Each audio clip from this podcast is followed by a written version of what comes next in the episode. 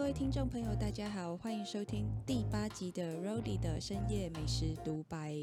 这个礼拜呢，比较有点微微的不顺，想去的地方没有开，然后想吃的东西吃不到，不知道是不是进入了一个水逆的状态。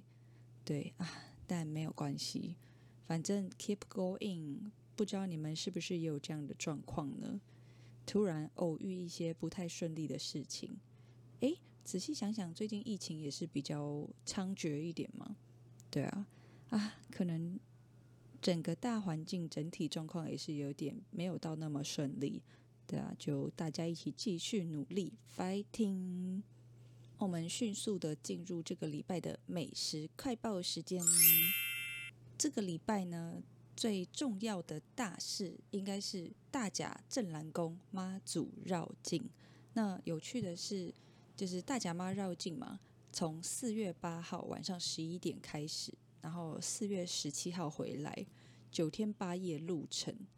那信徒就很有趣，他们也介绍说，很多在地人击推镇澜宫周边的铜板美食，还有沿途绕境会经过的彰化、云林这些地方有什么好吃的东西？这些资深信徒推荐什么样的食物呢？我们来一一告诉大家。第一间呢，就在镇南宫右边，还有一间古早味烤玉米，在地经营四十二年，可以算是一间烤玉米的老摊子。它是直接选用生的紫玉米上去烤，刷上秘制酱料，就这样香喷喷的烤出来，非常的受到欢迎。没有想过一间烤玉米店可以 营业四十二年呢，好厉害哦！第二间呢？也同样在正南宫附近，名字叫做清水阿吉米糕。内行人他推荐说可以点这样的套餐：米糕加干面加肉羹汤，再加上一颗卤蛋，一整组这样吃下去，熊赞！吃完了这种正餐之后呢，甜点的部分可以搭配阿香芋圆。必点的就是它的综合芋圆冰，可以吃到绵密的芋泥、Q 弹的芋圆，据说也是分量十足。接着我们继续绕境往南下走，走到了鹿港天后宫，在这边呢不能错过两小时就卖光光的秒杀矿肉饭。到彰化的话，绝对就是要来一碗矿肉饭啊！一碗可能不够，还要吃好几碗。那绕境路上呢，在天后宫这边。就可以选择阿佑脚裤饭，又是保佑的佑，天公杯啊五波比的保佑，在鹿港这边是非常有名啊。阿佑脚裤饭从清晨开店，两个小时就卖光光，真的是非常的疯狂，一定要早起耶！太晚起床的话，就真的什么都吃不到了。接着呢，继续往南走。会来到云林，云林这边呢，资深的信徒则是推荐两间七十年老店，叫做黄记九层果，还有阿海师当归鸭肉面线，在当地都是非常的受到欢迎。如果绕境经过的话，可以去试试看哦，各位朋友们。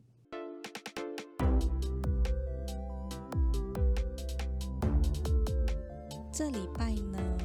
澎湖花火节即将到来，就在这个四月。不过就是因为疫情的关系，现在又有一点不是很明朗。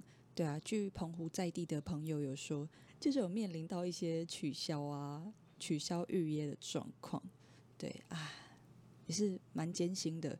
今年疫情竟然在花火节都还没有开始的时候，就确诊的人数这样微微的上涨，就会有一点点担心今年的花火节有没有办法如期举办，因为这真的是澎湖的年度盛事啊！如果说今年的花火节，这真的不敢想象诶，如果取消的话，就真的是太惨了，会影响到很多澎湖在地的观光。毕竟澎湖本来就是。有蛮大一部分经济来源是依靠观光的部分，对，那嗯，应景的关系，我们这个礼拜就来聊一下澎湖美食好了。去年四月底的时候去了一趟澎湖，就是为了看花火节。好像我去的那个礼拜是花火节举办的第二个礼拜，对，非常的新，也非常的幸运，因为我们回来之后没有多久，去年大概五月中左右。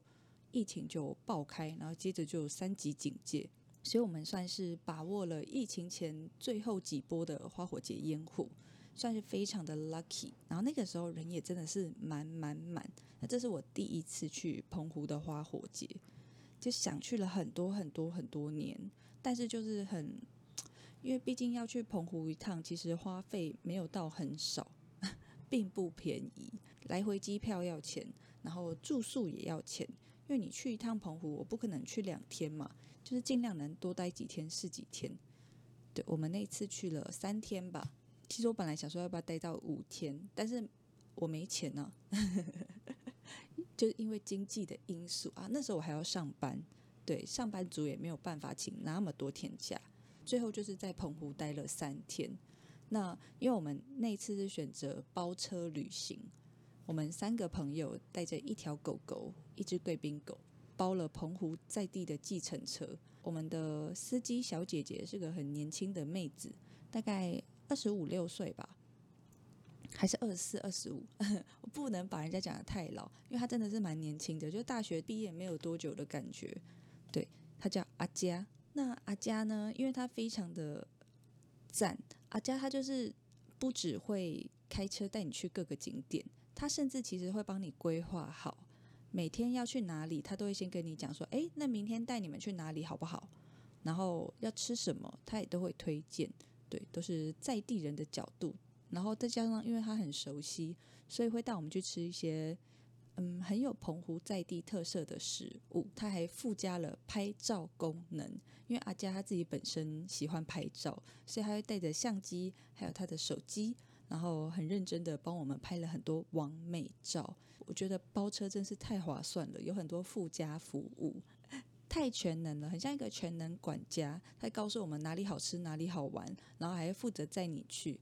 甚至还会帮你拍漂亮的照片，就叫包一台车，享受四种服务，赞赞赞！那我们就简单聊一下，我去年去澎湖的时候有吃到什么，觉得印象很深刻，然后很喜欢的东西呢？首先，我觉得到澎湖就是要吃一些澎湖在地很有自己特色的食物，也就是所谓的在地名产。像大家都知道，澎湖的丝瓜、仙人掌，还有海鲜，譬如说小卷、小管，很烦，每次都分不清小卷、小管，反正就是这样啦。还有花枝丸，还有嫩仙草，也是澎湖非常有名气的。那我们这一次呢去的旅行，全部都吃到了。首先第一个，我们就来聊嫩仙草好了。澎湖呢有三间都非常有名的嫩仙草，我们依它的名气排序好了。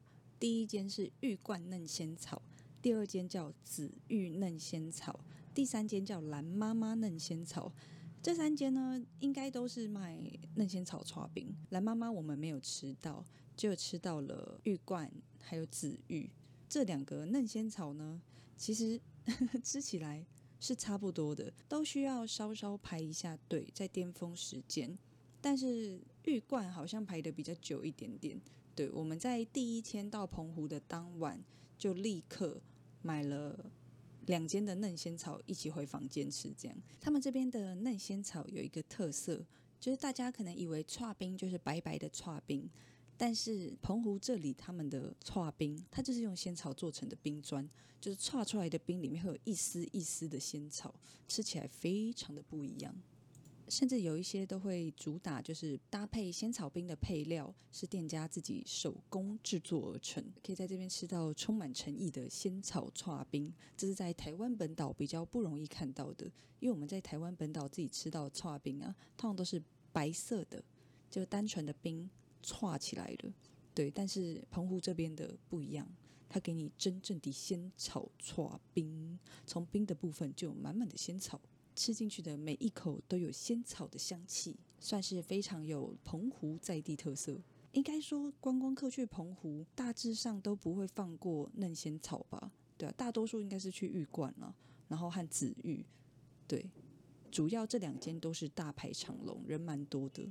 那像跟我同行的友人，他就是非常的疯狂，他就是狂吃嫩仙草，每天大概一到两碗，甚至第二天一大清早他就去买了嫩仙草回来 当早餐，就是这么的疯狂，深深着迷在嫩仙草的世界里面。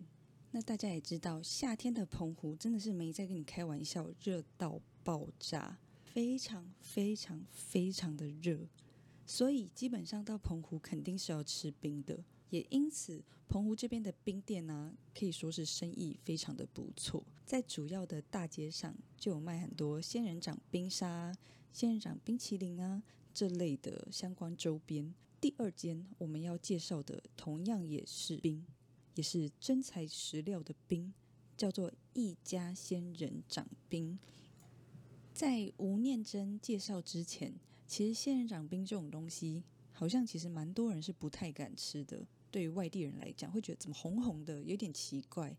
但就是吴念真，他刚好遇到老板夫妇，吃了他们的冰之后，就觉得哎，非常的特别，吃起来酸酸甜甜的，很好吃。他们工作人员大家吃了一根，还想再吃第二根。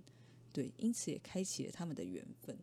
然后他就采访老板夫妻，介绍这样子特别的食物，拍成影片，介绍所有人认识澎湖的仙人掌冰。而这间一家仙人掌冰呢，传说中也是澎湖第一间制作仙人掌冰的店家，因此也算是非常的有指标性了。然后他本来是小摊子嘛，经过这样子的介绍以后，他现在也成为一间店面。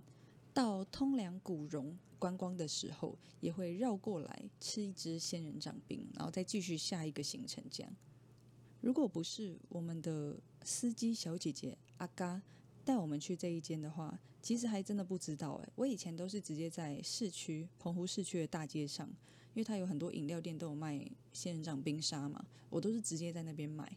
对，不知道说哦，原来有这么红的一间店哦，真的都不知道诶。那还有，我觉得到澎湖肯定也是要吃一下花枝丸。诶，你们是不是想说花枝丸有什么特别的？台湾一堆夜市都有在卖啊，炸花枝丸嘛。我家附近菜市场也有卖啊。为什么要去澎湖吃？哼哼，我告诉你们，澎湖的花枝丸有很特别的口味，它加了海菜或者是紫菜，成为新口味的花枝丸。想不到吧？紫菜竟然能跟花枝完美融合在一颗一颗白白胖胖的花枝丸里面。这一间店同样也在通梁古榕旁边，叫做毛毛的店。毛是毛小孩的毛，毛毛的店。我这次只有吃到过这一间，所以我不知道其他间的花枝丸是不是吃起来跟它一样好吃。但它真的好好吃哦！它那个紫菜的口味，还有海菜的口味。非常的香，它跟那个花枝丸的鲜味，跟花枝的鲜味完美搭配在一起。哦，那个海味真的是令人意犹未尽，我现在想到口水都快流下来了。嗯，真的很赞。而那时候因为我们难得去一趟澎湖，所以就是希望各种食物都能够吃到。那时候我只吃了一串，一串有三颗，然后三种不同的口味，分别是原味海菜和紫菜这样。哎呦呀，真的应该再多买两串呢，因为后来沿路的车程上，我都一直很想要再吃一串。对，这个我我觉得超赞的，非常的喜欢。如果下一次再去澎湖的话，我一定要再去吃。这次我要直接买三串，吃到怕。再来呢，是梦幻沙滩附近的炸果。这间炸果叫做大池炸果，大是 big，池是池塘的池，果是一个米在一个水果的果。这是不知道怎么念啊？炸桂吗？这台语不是很好，可能应该是念炸桂吧。它非常的红。这间店呢，那个时候阿嘎有特别帮我们打电话，就跟老板先叫好，叫好之后，然后算准时间再过去拿，不然他真的是生意很好，然后一个一个叫好这样。炸柜这个东西，你们知道是什么吗？其实我是对这个没有什么印象，然后也想象不出来是什么，是挖柜吗？还是怎样？不知道是什么东西。然后后来才知道，原来它就是类似，有点类似柯爹，只是里面包的东西不一样。在大池炸柜里面，它的炸柜呢，里面包的是鲨鱼肉，还有火烧虾，炸的金金黄黄的外皮，吃起来有一点点脆脆的硬度，然后里面有满满的高丽菜，搭配如果说你是点鲨鱼口味的话，上面就有一整片的鲨鱼肉，让你咬下去每一口都可以吃到酥脆外皮、鲨鱼肉、满满的高丽菜，咬下去一次就着吃到各层的滋味。我和朋友大家分别点了一个鲨鱼的口味，一个虾子的口味，然后还点了一块鲨鱼排。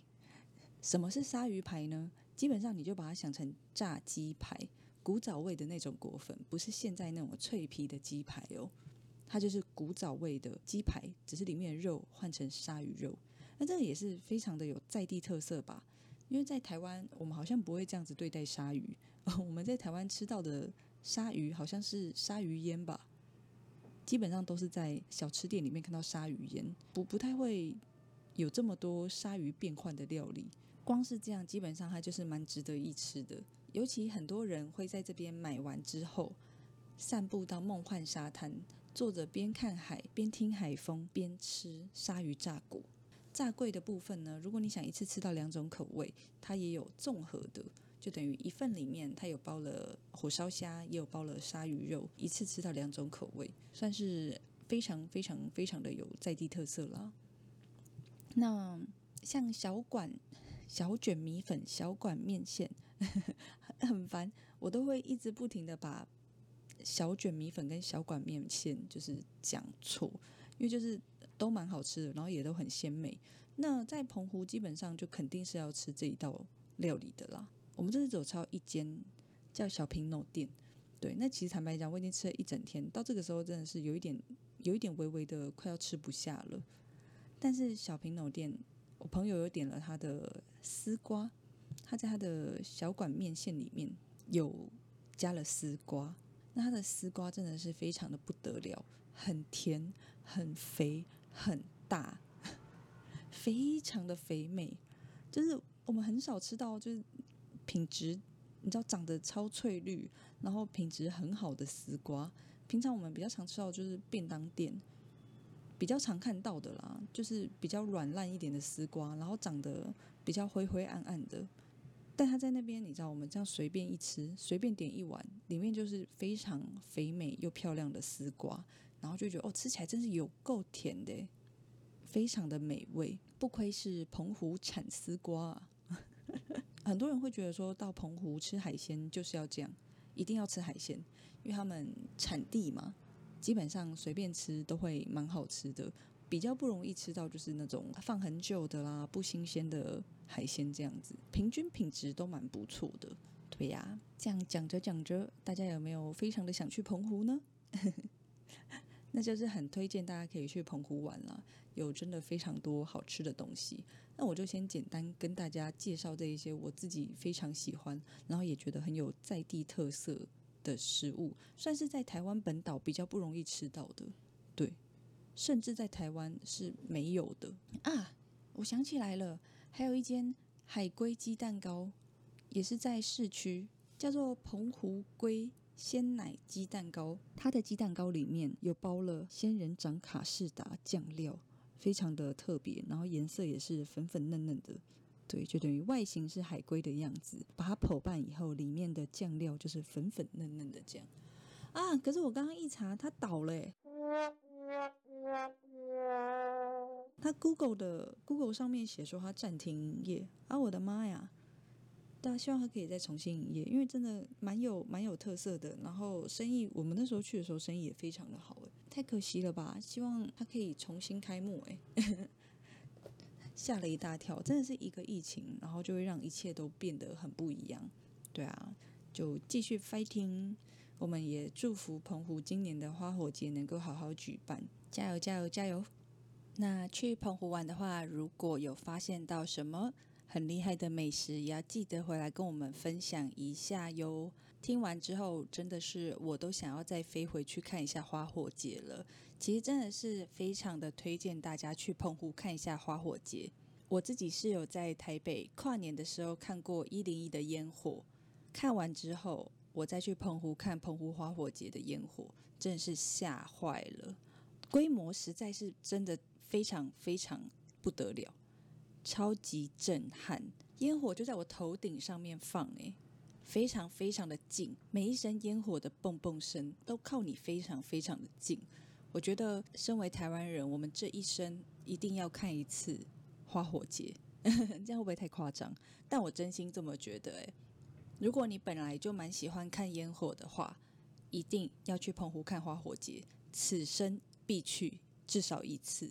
我甚至觉得，其实每年都去，好像也不夸张，非常值得。如果你是爱看烟火的人，绝对不会后悔，太梦幻，太美了。那我们本集节目就到这边结束喽，谢谢大家的收听，我们下周见。喜欢的话，记得帮我按个赞，也可以在底下留言哦。大家拜拜。